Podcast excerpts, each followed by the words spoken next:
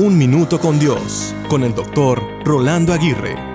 El mundo está lleno de premios, desde el niño que desea ganar la medalla de asistencia perfecta al final del año escolar, como el corredor que desea ganar la medalla de oro por la que tanto ha entrenado, desde el trabajador que desea ganar el viaje de sus sueños al alcanzar las ventas propuestas, como el niño que desea ser premiado por su buen comportamiento. La verdad es que todos, de alguna u otra manera, pensamos en una recompensa. La palabra de Dios está impregnada de episodios donde se ilustra este principio. Por ejemplo, el apóstol Pablo en 1 Corintios 3 usa metáforas para ilustrar la unidad de la iglesia con las recompensas eternas.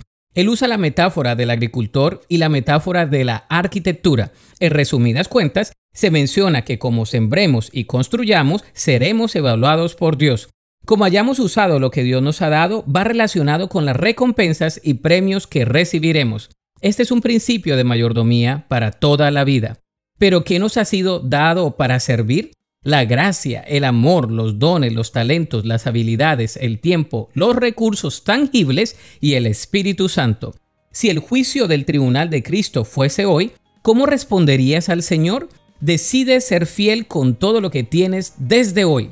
La Biblia dice en 1 Corintios 3:8, el que planta y el que riega trabajan en conjunto en el mismo propósito, y cada uno será recompensado por su propio arduo trabajo. Para escuchar episodios anteriores, visita unminutocondios.org.